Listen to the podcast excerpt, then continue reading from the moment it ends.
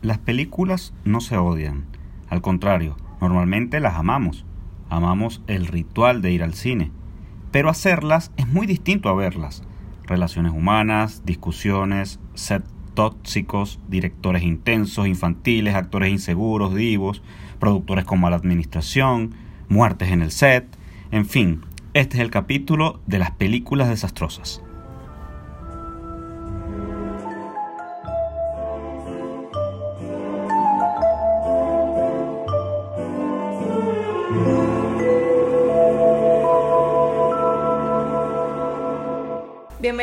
Nuevo episodio de Al final de la pantalla, donde hablamos acerca de lo que nos ocupa, preocupa e inspira del cine. Por acá les habla Ismar Guerrero. Y por acá Edgar Roca. Hoy es un tema difícil. Sí, sí, vamos a hablar de algo que esperemos que bueno, que el episodio no pase lo que ha pasado en estas producciones, que son, vamos a hablar de producciones accidentadas y de cómo bueno, los directores o el resto del equipo tuvo que manejar con egos, con problemas en el set, con problemas con los actores, con eh, personajes, tanto actores o crew que, que fallecen en pleno rodaje y tienen que lidiar con eso. Entonces, bueno, es como cómo sacar adelante un proyecto como es una película en medio de todas estas dificultades, ¿no? Y para ello, pues vamos a como a hacer mención en, en varios casos puntuales, incluso legendarios, muchos en, dentro de la industria, ¿no? Así es. Mm. Como la llamábamos en, en la previa, mientras organizábamos el capítulo, las películas desastrosas, esas cosas que el rodaje ha sido un sin vivir y bueno, a veces el resultado es óptimo, pero en, en muchos casos, o la mayoría de los casos no, porque una de estas, de, para mí, una de las razones de ser de conversar acerca de, este tema es que yo hablando con alumnos, a veces con compañeros, considero que el 90% del cine no es bueno. Ok. La gente me refuta eso. Eh, yo digo, es que es muy complicado unir todas las partes. O sea, a veces, y, y es el, como director, te toca tratar con muchas eh, distintas maneras de ser, personalidades distintas, y a veces en el rodaje pues todo va de la mano, pero entonces tienes diferencias en postproducción con alguien, o se te complica más la cuenta, o como ha pasado, que hace poco estaba en un festival y vimos una película venezolana donde perdieron la mitad del material y la película duró dos años para terminar de editarse. y de, obviamente se crean mitos urbanos donde dicen, no, lo que pasa es que tenía problemas eh, económicos la película y el editor decidió de eliminar la mitad del rodaje o de las cosas que él había trabajado, esas cosas mezquinas como del, de lo humano, del, de los problemas y, personalidades de, de, cada quien. Entonces yo hacía una muy genérica probablemente, una estadística de que en Estados Unidos, por ejemplo, se estrenan 400 películas o se hacen anualmente 400 películas, llegan a estrenarse más o menos ese número, pero las que entran a la gala top de, de esa industria, que es el Oscar, siempre es entre 40 y 50 películas, lo que nos da un promedio de más o menos eso, es como un Claro, pero no puedes decir que esas 40 o 50 películas son las buenas. Claro, y sin contar con que de esas 40 o 50 películas que entran en los diversos renglones, solamente 8, como el año pasado, 10 son las que entran como las mejores, que ojo, no necesariamente son las Hay mejores. Que poner comillas. Porque quedan, no, quedan otras afuera que uno consideraría buenas, pero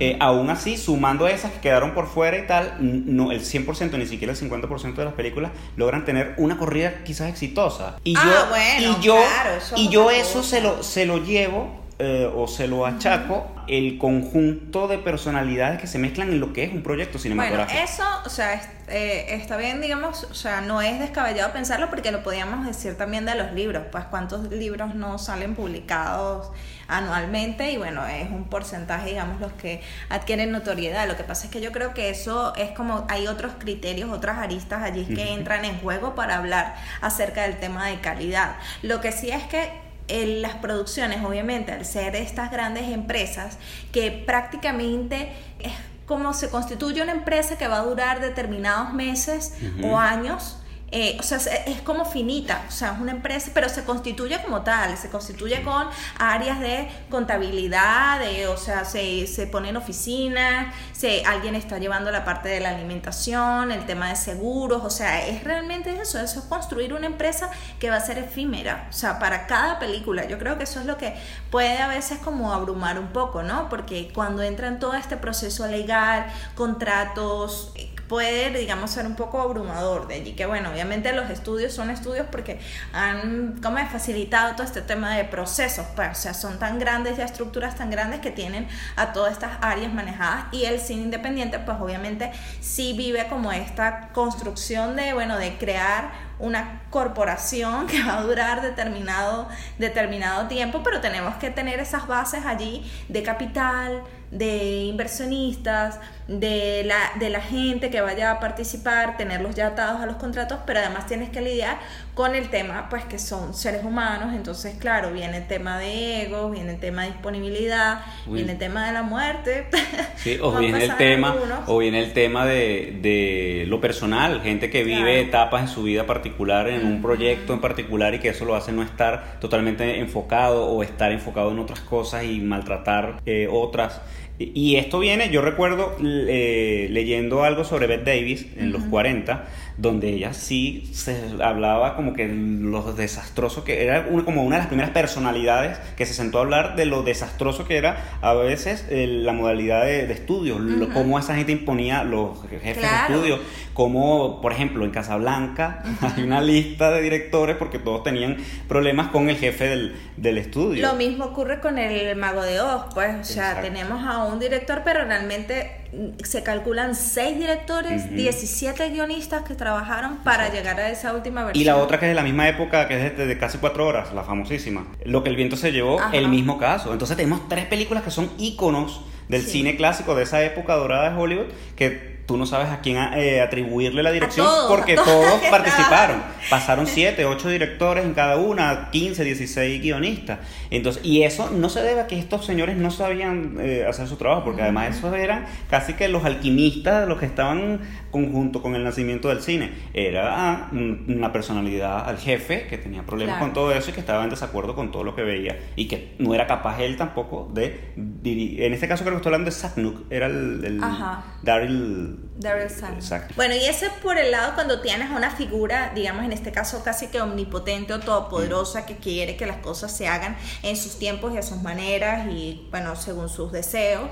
Y obviamente vienen estos choques porque, bueno, así no, no se funciona. Pero también está el otro lado de aquellos que tienen el dinero y sienten que tienen la libertad de poder hacerlo y esa libertad termina convirtiéndose en una prisión, como es el caso de Francis Ford Coppola con Apocalipsis Now. O sea, él ya había logrado financiamiento independiente, no tenía ningún estudio que le fuese a imponer, pero a veces las restricciones habrían sido, creo que muchas personas del crew, del equipo o los mismos actores habrían querido un poquito de restricciones porque esa libertad de tiempo de lo que se podían quedar, de extender la grabación a más meses, o sea, fue, digamos, interponiéndose incluso pues en las vidas privadas o los planes de vida de, de muchos de ellos porque no había límite, pues, o sea, se seguía consiguiendo dinero para poder extender la grabación, más para poder tener las tomas que quisieran, para poder alcanzar y a veces, y hablamos a veces de, de películas, en este caso fue una película que se había estipulado que fuera de tres meses, un rodaje de tres meses que se terminó convirtiendo en seis meses, los, los actores tenían tenían que luego renegociar porque obviamente ya tenían otros compromisos. Bueno, Martin Sheen tuvo que hacer miles de cosas y... Casi muere, ¿no? Claro, o sea, tuvieron que eh, trabajar alrededor. Eh, tenían a Lawrence Fishburne, un adolescente en el rodaje. O sea, había muchos elementos. Y luego ir dejando, aplazando el momento en el que Marlon Brando estuviese listo para llegar a su segmento, que se deja casi al final y casi que no lo pueden lograr y bueno, entonces tienen que lidiar con eso y aquí es donde vemos como que tanta libertad por querer llegar a esta visión inalcanzable que tenía Francis Ford Coppola de lo que podía ser la, la historia se convirtió también como que los tenían una vorágine que parecía la que no iban a poder salir porque nunca iban a poder dar con la, con la versión perfecta, que es también lo que pasó en la accidentada producción de The Shining. O sea, estamos en principio hablando de estas grandes obras que de alguna manera lograron salir, pero yo creo que la gente del rodaje habría querido como que no fuesen tan, tan grandes obras y haber vivido mejor esas semanas tormentosas de rodaje. El pues. rodaje de, de, Shining, que la mencionas ahora, yo lo que siempre he escuchado allí eran los problemas que tenía Kubrick con el mi escritor, porque él se pasó por, por, por, alto todo lo que decía la novela y él hizo como su adaptación libre y esto no le gustó al escritor. Y después por los problemas con Nicholson, la cosa de la cantidad de tomas y la actriz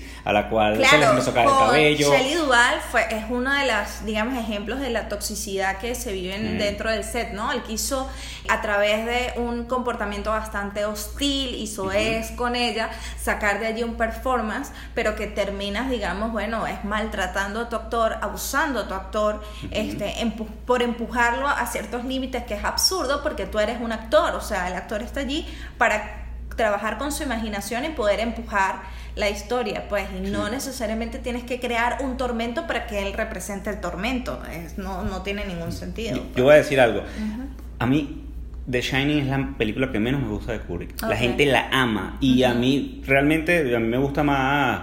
Barry Lyndon o incluso la última película que tiene esa cosa romántica, exacto, en el tema de que, bueno, la dirigió y no la, la vio estrenada y murió, pero The Shining no, incluso eh, La Naranja Mecánica, eh, me parece lograda, pero The Shining a la gente le encanta y yo la valoro sobre todo por King, eso sí, Stephen King me parece como un, un, ejemplo a seguir en cuanto a de escritura, porque es un tipo que produce, pero de una manera, tiene como 50, 60 novelas en 40 años, y tú dices, ¿y este hombre cómo lo logra? Es como que para tener, yo estoy que busco una foto y la tengo ahí como, estos son los tipos que hay que respetar, porque de verdad ha hecho eh, de su vida eso, pues ha dedicado su vida a escribir y es increíble. Y me parece, cuando me enteré de que obviamente Kubrick pues violó un poco y adaptó y cambió todo lo que era la, la historia, yo dije, ah, oye, fíjate, me provoca, tampoco que soy asiduo a leer las novelas de King, ni ese es mi estilo de, cine, pero bueno.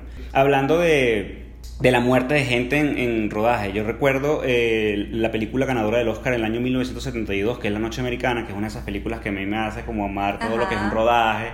Pasa dentro de la película, una de las cosas que pasa es que uno de los actores muere en el, en el rodaje. Y, esto se ha visto, eh, era como revolucionario en esa época, pero esto ya, ya se ha visto.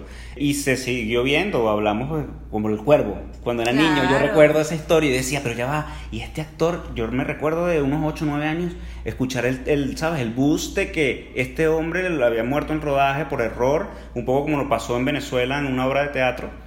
este, y, y, y, lo veía ahí y decía, oye, pero está muerto, ah, pero está bien. era un niño, por supuesto. Yo fue como mi, primera, eh, mi primer acercamiento a ese tema de, de que, bueno, en un rodaje pueden pasar cosas y Sí, bueno, eh, en ese caso, pues obviamente hubo un tema que mm, es como lamentable que estas cosas ocurran para que se den ciertos cambios dentro de la, de la industria como tal, en un tema de seguridad, ¿no? En un tema de stunts, pero previo ya habían pasado mal, o sea, una mala, terrible situación con eh, The Twilight Zone, que había sido dividida en tres segmentos, producida por Steven Spielberg, y cuando llegan al momento de, de mm, John Landis, que él va a dirigir uno de los segmentos, bueno, es, es, y es lamentablemente, o sea, uno de los casos más representativos de lo que son condiciones inseguras dentro del set. Tenían que hacer una toma, obviamente en el que se da una explosión y, pones a tu actor, no pones a doble, sino pones a tu actor, en este caso el protagonista de la historia, que es Big Morrow, que es el padre de Jennifer Jason Lee, o sea, una figura, un actor representativo, lo pones con dos niños, en este caso dos niños creo que filipinos, el, eh, que, porque es un tema de que es un personaje que está teniendo flashbacks a tiempos de guerra, entonces el, el actor está allí y tiene a los dos niños actores que tiene que cargar. Cuando se da la explosión, la explosión termina afectando al helicóptero que estaba sobrevolando y el helicóptero cae sobre ellos tres. Y esa es una producción, la película es completada, es terminada, pero tiene esa carga. Mató a los niños y al nombre. a los niños y a Big Morrow, sí. Al papá de... Al papá de Jennifer Jason Lee en no sabía eso. Es uno de los casos más fuertes y al mismo tiempo habla de, bueno, de cómo hubo esta movida, digamos, dentro de la industria para proteger a John Landis de que no sufriese consecuencias, o sea, digamos un, una sentencia, pues. Pero para protegerlo por... Homicidio, eh, ¿cómo es? No planificado, pues. Voluntario. exactamente. Entonces hubo como todo este tema de cómo todos se fueron alarmando y se fue descubriendo la serie de, de que esa toma nunca se debió haber realizado, o sea, no tenían las garantías de que la explosión, de, o sea, de, de la seguridad en cuanto a la explosión, de que tú pudieses o sea, colocases a tu actor allí en, en, escena en unas distancias, digamos, propias. O sea, cuando se fue revelando más y más del caso, se fueron revelando más las arbitrariedades que se dio y que esa escena sencillamente ese día no debió haberse grabado. O sea, no, había las no estaban las condiciones dadas para que se dieran. Entonces, bueno, se da un tema de que, bueno, es una imprudencia o es la presión de la producción por llegar a cumplir los tiempos. O sea, hay miles de cosas que levantó vuelo, ese levantó polvo, pues por así decirlo, ese, ese caso cuando ocurrió este, que generó ciertas alarmas, generó, pero allí tienes la pérdida de tres personas, incluyendo dos niños en, en, en, escena por una película, así donde tú pones ya no. límites de que mira, no, no, no. Y bueno, muy recientemente pasó eso porque obviamente fue bastante representativo dentro de Hollywood, pero aún así no arruinó la carrera de John Landis ni nada por el estilo, o no detuvo que la película no saliera.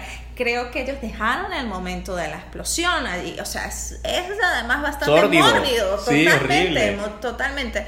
Este, ese, es, ese es el único segmento que, bueno, yo en lo personal nunca he visto. Pues yo he visto el segmento de John Lithgow, pero ese particular, el de Big Mother, no lo, no lo he visto y de verdad que sabiendo la historia no lo podría ver. Este. Y bueno, se dio muy recientemente con una película independiente, eh, el que, que, muere una de las que trabajaba en el equipo de cámara, estaba ajustando obviamente todo el tema de la cámara para, eh, para poder grabar el paso de, de, trenes y carriles y bueno, es llevada, pues, o sea, no, ah. se pudo medir. Eh, se supone que en un set, o sea, el tema de la seguridad es lo más importante. Entonces, ¿qué tienes? Tienes a ciertas personas en distintos puntos que te puedan ir avisando cómo es la situación, este, cómo estamos de tiempo, cómo se está dando. Al parecer hubo problemas de comunicación y esta, esta, eh, sí, esta técnico no pudo salir en el momento y bueno, se dio el accidente y bueno, aquello, obviamente la producción se detuvo, la película no ha salido y se dio también internamente un tema de que los, los, el equipo técnico tomó este caso para, bueno, se demandó al productor, se, o sea, se dieron las demandas respectivas, claro, de nuevo, esto es cine independiente, pues donde se dio, y eh, de, de tratar de hacer que el set sea algo seguro, pues porque no puede ser que estés arriesgando tu vida, pues en, esos momentos. Y también ha habido como una movida, pues en el, en el, para el caso de lo que son los trabajadores, los dobles, los stunts, que también fue, bueno, un caso que se dio a conocer en el tema de Deadpool 2, que entonces la chica, la doble de Sassy Beats, que tenía que hacer una acrobacia en moto, este, un tema también de tiempos igual, ella había hecho dos, se le había exigido, o sea, en estos casos siempre sale negligencias por allí, eh, sale en un tema de que no hubo un tiempo de seguridad, presión por tener la toma antes de que se nos acabe el día, o sea, siempre empiezan a salir todas estas aristas que dicen, bueno, todas estas mm, fallecidos pudo haberse prevenido, o sea, todas estas muertes se pudieron. Y la culpa directa para mí es en esos casos los directores por empeñarse a hacer cosas sin la, tener las garantías. Por ejemplo, eso que tú cuentas del landing me parece horrible. Porque, por ejemplo, lo que retrataba la noche americana es que el, el actor moría de un infarto, o sea, naturales, causas naturales. Que aquí incluso me, me, me, pongo a comparar todos los desastres que han pasado en la industria, las cosas que pasan acá son mínimas. Así que siempre los, los, fallecidos son, estamos grabando en la, Gran Sabana y lo picó un mosquito y no tenía la vacuna y pues, conchale, el, quizás el error es no haber tenido la vacuna. O eh, se fue a dormir el técnico y no volvió al día siguiente a su trabajo. Eso es, eso es normal, pero esto es una cosa que no tiene que pasar. o sea, eh, el año pasado se estrenó en Venezuela una película de un francés que es famoso por hacer estas películas. Él, estrenó en el 2008 en Cannes, que la gente que le gusta como el gore y el terror le encanta, que se llaman Mártires. Ajá. ¿Sabes? El director, ahora no recuerdo el nombre. De, y, en Venezuela llegó su última película, que ahora se me escapa el nombre, donde él le pedía mayor fuerza a la actriz para romper un espejo y ella es cantante, una niña de 18 años, rompió el espejo y el vidrio le cayó en la cara y se cortó toda la cara. Ah, y la perdió la su película, carrera. exacto, se estrenó el año, el año pasado. Pero no me acuerdo cómo se llama ahora eh, la película. Yo sé que la vi, me, la película me gustó, después empecé a investigar esto y dije, wow, pero ¿por qué? Y entonces eh, leía y que bueno, él está acostumbrado a trabajar con sus actores desde ese método de sacarle cosas y forzarlos a hacer cosas. Pero tienes que haber un nivel de protección, o sea, y es muy distinto a, por decirte, en el rodaje de Django, cuando está eh, Leonardo DiCaprio todo enajenado haciendo su escena y se corta la mano y la sangre que vemos es la sangre, pero es distinto porque allí tienes al actor, digamos, en cierto comprometido con eso. Exacto, es, es, como casi que un tema de consentimiento, pues, o sea, él es, él es el que está, eh, tiene el poder en ese momento, pues no está siendo obligado, no está siendo empujado. De hecho, bueno, eso igual fue algo así como que eh, eh, yo preferiría que ese nivel de intensidades no se diera, porque también tú alarmas a, la gente del equipo, pues, o sea, lo, allí obviamente cuando dicen corta, pues todo el mundo fue rápidamente a atenderlo, a ver lo que le había pasado y fue, y si tú eres productora de tu producción, o sea, que pues estás sujeto a que cualquier tema legal te puedan ir, en contra tuya, pues obviamente que el actor asume, digamos, lo que, lo que pasó, en este caso el percance o la cortadura, o lo que sea, pero te, tienes un punto en el que el actor puede ser que diga que no, o sea, que está siendo empujado a ese nivel de actuación y por eso es que, bueno, se dan todos estos problemas, ¿no? Y, esas diferencias, este fin de semana en un taller escuchaba esos cuentos de diferencias de el director con los, con los actores. Y vuelvo a recordar esta de Pascal Laugier, se llama el, director. Ghostland era la película esta que, se llamó Pesadilla en el infierno. Sí, sí, sí. Pesadilla en el infierno. Y él es el director de Mártires, que es una película de 2008 que fue exitosa. Eh, le dio un poco ese, ese, esa oportunidad de dirigir algo en inglés. Bueno, acá en Venezuela hablamos mucho de, de el, el tema con los actores y escuchaba un cuento de un actor, no dijeron su nombre, eh, aunque yo sí sé quién es, no lo voy a decir, que tenían que grabar en un nocturno, tenían rodaje hasta las 2 de la mañana y él tenía un problema personal y se metió en su se metió en su no era un camerino, era como un motorhome. Okay y no quería salir a grabar mm. por el problema que tenía hasta las 5 de la mañana. Le hizo perder 3 horas y ellos como, era una película pequeña, independiente, la película obviamente horas extras cero, pero si hubiesen trabajado bajo los estándares de, de, sindicato, por así decirlo, que se manejan acá, en horas extras se hubiese consumido y toda la gente cansada con una pela de 15 horas tuvieron que durar 18 hasta que él se dignó salir y hacer a la larga lo que, porque él el problema era que el actor decía que su personaje no era así. que él conocía tanto a su personaje que su personaje no era así. Y tú dices, oye, estas cosas no, no, no hay derecho tampoco a que un director se... Eso, eso está, creo yo que está mal, no, es innecesario caer por ahí también. Como te digo, como hemos estado hablando un poco de estos directores sin cerebro que hacen cosas como esto que mencionaste de Landis, también hay otra parte de los actores que caen en una cosa intensa y para mí es estar en el borde de la línea de un desequilibrio, de, la presión y cosas, ¿no? Esos han sido los casos, por ejemplo, Fitzcarraldo, al tener que lidiar con Klaus Kinski, que digamos era una persona súper temperamental y hacía unas exigencias dentro del set, este que completamente fuera de lugar y bueno, tenían a Werner Herzog completamente loco en el, en el rodaje, o sea, claro, son estas situaciones que se, que se dan en el que además alteras también como la vibra completa, o sea, impregnas pues también al equipo de, una mala vibra allí también. O la que decías de el pobre Coppola después de haber hecho el padrino, ah. haber trabajado con, con, Marlon, Brando y Marlon Brando que todos pues lo tenemos allí como diosificado, en paz descansa y tal como diría Orson Welles, porque me amarán cuando esté muerto, pero en vida yo voy a echar las que tengo que echar. Entonces, eh, me pareció como innecesario. Y hay un documental donde escuchamos a, Brando hablando de lo que él cree que le aportó a la película también y, refiriéndose muy mal a Coppola y me parece como innecesario, muy, muy... Bueno, y él, digamos, se convirtió así en los últimos años como un ejemplo de ese nivel tóxico de, de actor, ¿no? O sea, de alguien que no sabe, digamos, pues tampoco manejarse en un entorno profesional. La isla del Dr. Moreau es como uno también de los casos más eh, emblemáticos de lo que fue una producción pero además una producción en la que la locura de la historia terminó impregnando como al equipo, porque entonces el director Richard Stanley, que es el despedido a los tres días del rodaje, entonces él en, en venganza decide disfrazarse de una de las criaturas de la historia y enciende uno de los, de los sets de, de producción, o sea, así que todos entraron como en este nivel de... ¿Cómo se llama la película? Histérica, La isla del Dr. Moreau. No, no lo he visto. Qué horror. Sí, sí, sí. Y entonces Marlon Brando, bueno, allí sí entraba como un tema personal, su hija había sido, se había suicidado, entonces, bueno, tenían que, no quería salir a actuar, obviamente, estaba pasando por todo su proceso. Eh, también estaba Val Kilmer, que lo traen entonces también para que... Y Val Kilmer es, son épicas, o sea, son conocidas sus historias de poco profesionalismo, de que es una persona realmente difícil con la que hay que trabajar, la producción no sabía, digamos, en lo que se estaba metiendo al contratarlo.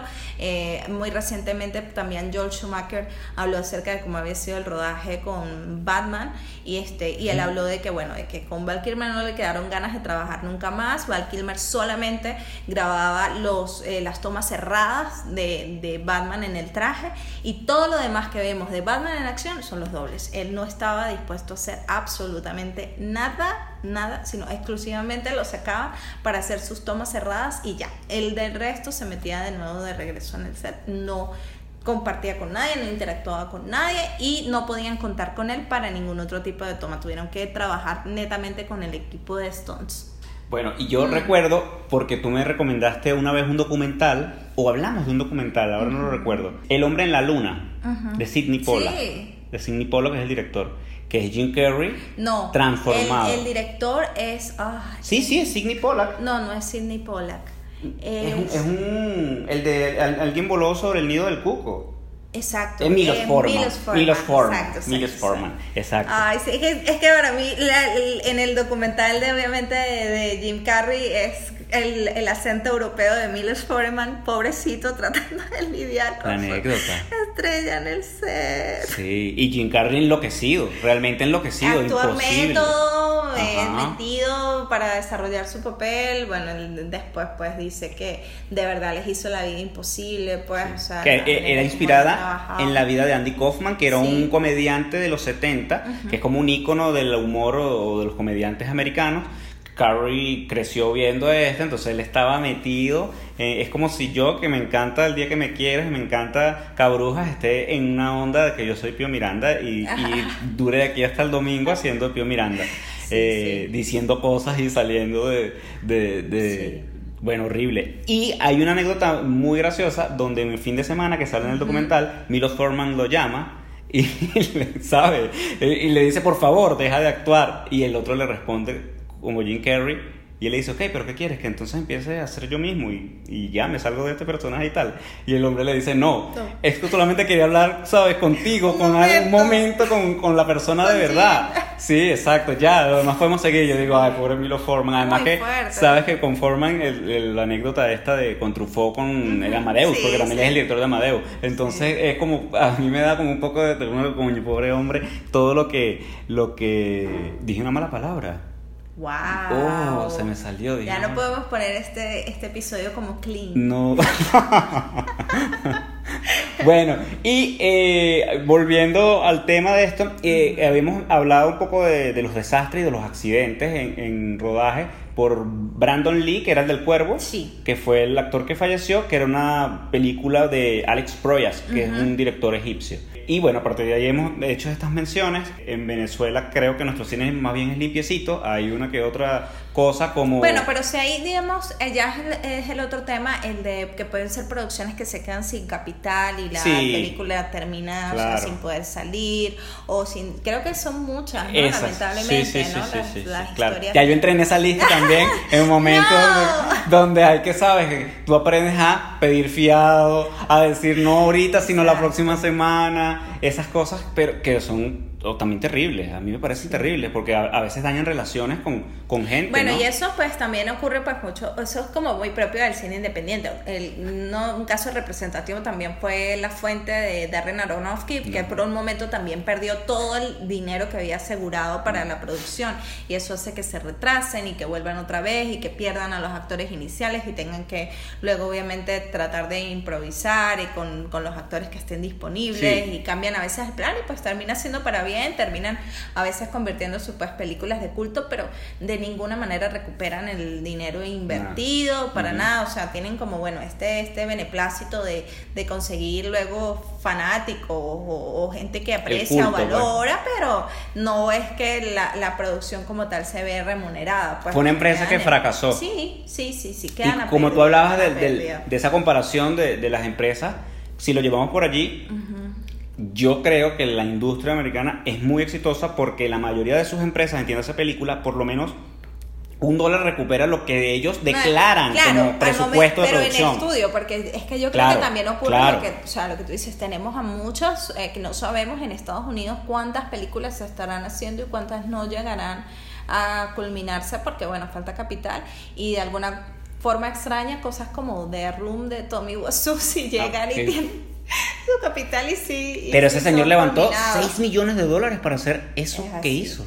Es así. Pero uno tiene que valorar esas cosas porque te queda el aprendizaje de ver. Yo tengo un amigo que ve cada cierto tiempo esta película para la ve, la ve completa. Yo no he podido Yo creo que la, historia realmente de, de, Room es que pues Tommy Wiseau contaba con el dinero. O sea, era de él, ¿tú crees? Sí, sí, yo creo que es eso. Él obviamente nunca eh, reveló para ayudar como este misticismo exacto de lo que él quiere crear de sea su fama, pero yo estoy segura pues que es, es bienes de él, pues. Mm.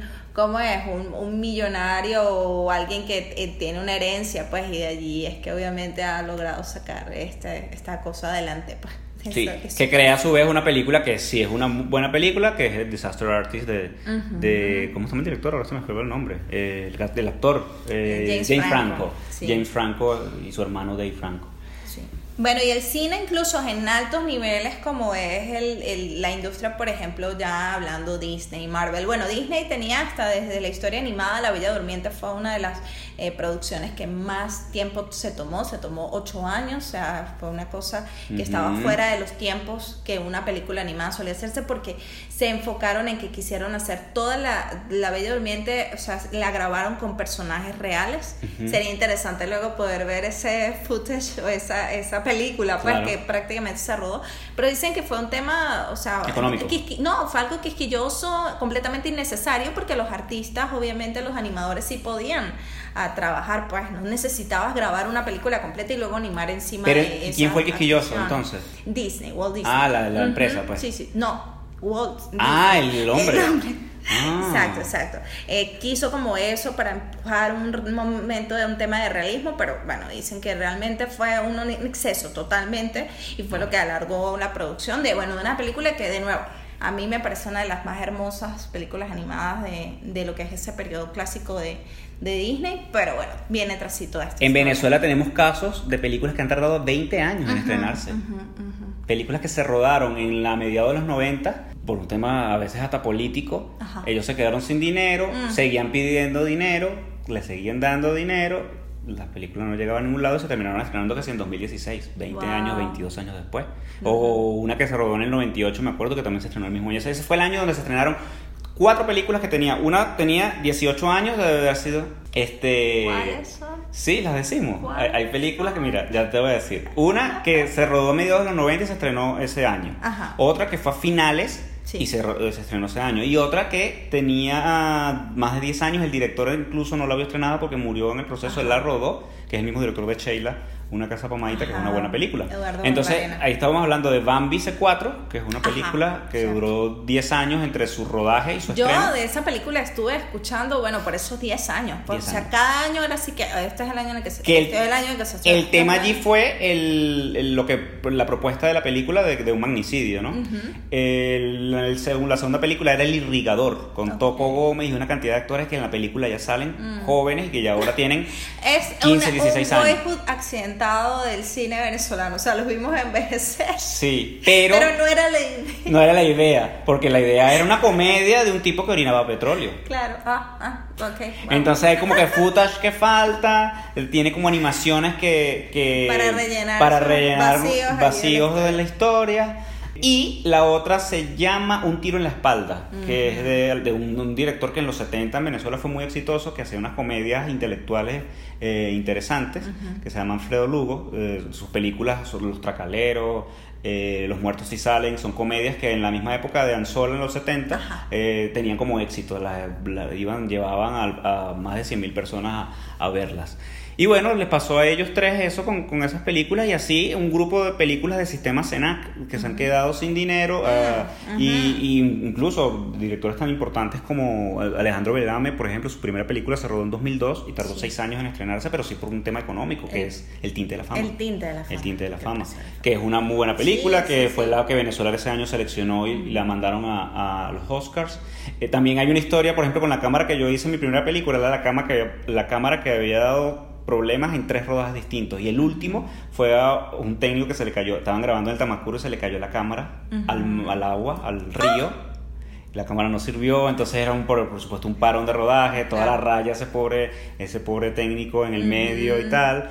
Eh, entonces la cámara, como ya había pasado por tres rodajes donde habían pasado cosas extrañas, eh, la tenía como la cámara que no se usa. Y casi que por eso la pudimos alquilar nosotros bastante económica, pudimos trabajar con ella, no nos pasó nada, nunca dio problemas, o sea, todo salió bien, gracias a Dios. Pero yo, yo que a veces me pongo supersticioso, eh, yo pensaba, ay Dios mío, dime si esta cámara también pasa algo y se daña, porque tiene tres rodajes encima donde ha pasado de todo.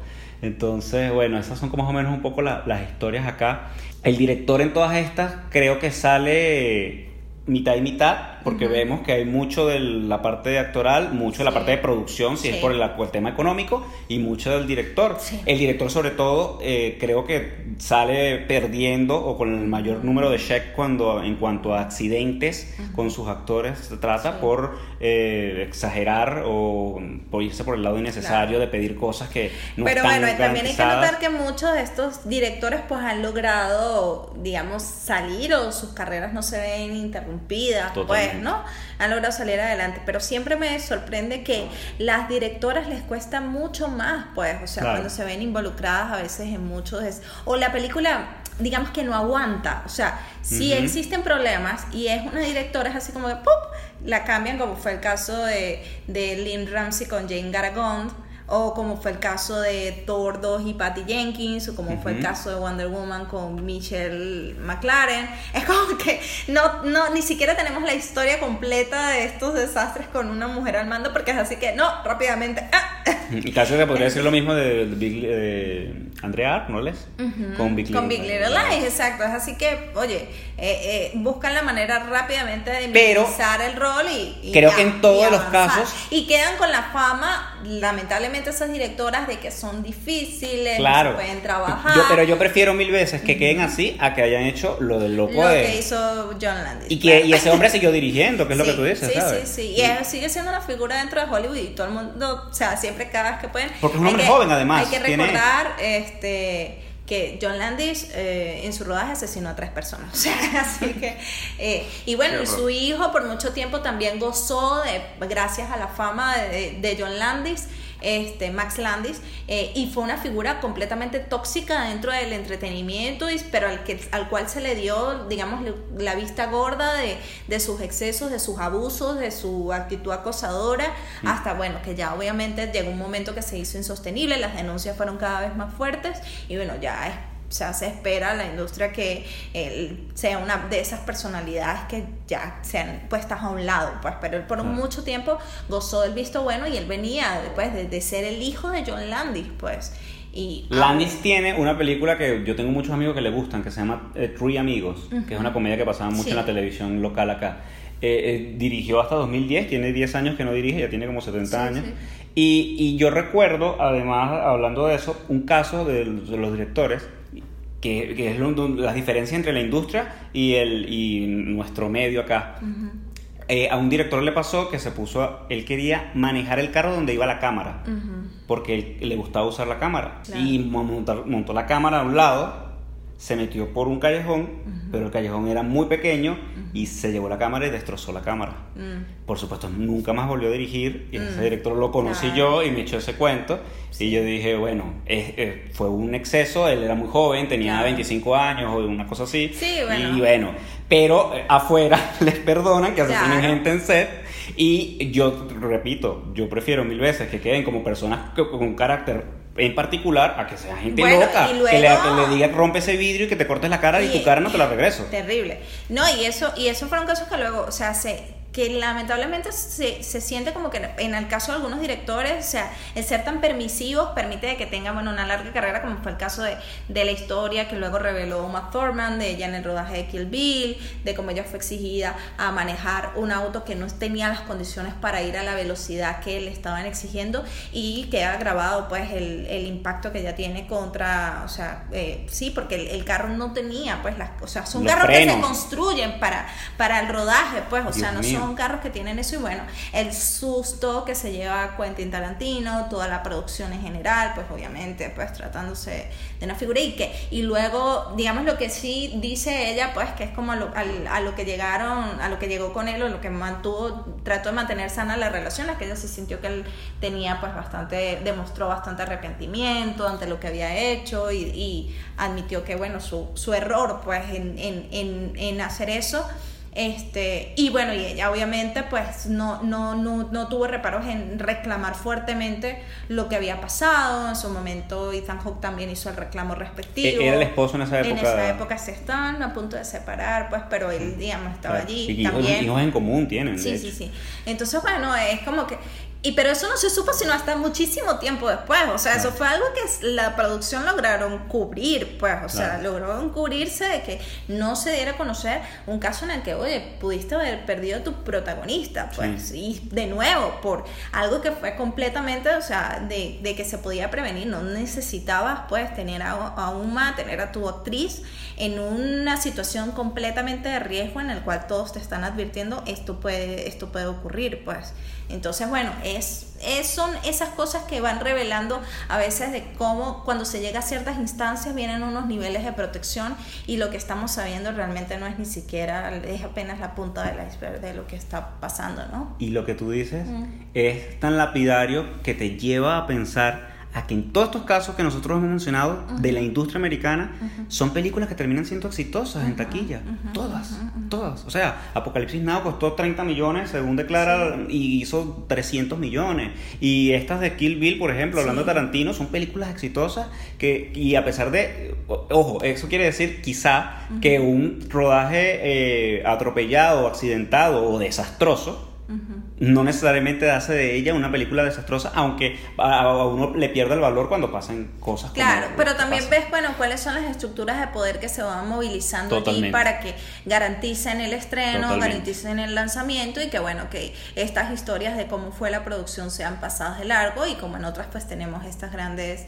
este, como por lo menos documentales que quedan para la historia de cómo fueron estas producciones, ¿no? Y, quizás como se nos termina ya el tiempo, pero hay un director que es bueno mencionarlo, que llama un poco, eh, recordando a Terry Gilliam, lo que le pasó con Heath Ledger, que tres actores tuvieron que terminar la participación de Ledger en la película porque fue también tenía un tema personal, eh, le pasó lo que todos sabemos que le pasó a Heath Ledger y termina Colin Farrell Johnny, y Johnny Depp. Terminando El Doctor Parnassus, que era una película de Gilliam, que además traía un Cristo montado con la, película del Quijote que tardó. Sí, él, y sus películas siempre, sus producciones sufridas. Eh, rogando para que le den dinero para terminarlos. Así, ¿no? Y, y tú le oyes esos cuentos, y, o, La Inacabada de Orson Welles, que siempre me gusta mencionarla porque la estrenaron ya después de 30 años de muerto Orson Welles en, gracias a Netflix, ¿no? Bueno, hemos aquí descargado más. Habremos asustado a la gente que No sé, que quiera dirigir. No, bueno, ya sabes lo que no hay, están antecedentes de sobra para saber qué es lo que no hay que hacer y cómo llevar esto de la mejor manera posible. Exacto. Pero bueno, siempre saber que los imprevistos van a estar a la orden del día y que. Y que en la industria puedes tener imprevistos, no importa, pero aquí sí te... Exacto, aquí puedes correr el riesgo, pero es eso. O sea, no serán los únicos, yo creo que es más o menos, ¿no? Lo que la, la idea, ¿no? O sea, como que es más común que poco común. Y por lo tanto es que, bueno, la idea es que la gente siga tomando ese riesgo porque nunca dejará de ser un riesgo, ¿no? Así es, siempre va a ser, es un negocio de riesgo y es un riesgo cualquier cosa que arranques y que hagas. Y también es verdad, eh, este capítulo nace por, por esa eh, conversación con amigas que quieren dirigir una película, que tienen el dinero para hacer la película, pero que les da miedo por lo que puedan decir de su trabajo. Y yo les digo, no, primero, la mayoría del cine, yo con mi teoría loca, es malo. De paso, la mayoría del cine lo hacen son hombres. No importa que tú lo hagas. Puedes equivocarte, dale, tú vas a tener derecho a reclamar nuestros desastres también. También, háganlo. bueno, muchísimas gracias por acompañarnos en este episodio. Nos pueden seguir en las redes, al final pantalla, al final de la pantalla, Twitter, Facebook. Nos puedes oír en todo y escribirnos al correo. Escribirnos al correo. Al final de la pantalla, arroba gmail.com. En nuestras redes personales. Sí. Chao. Chao.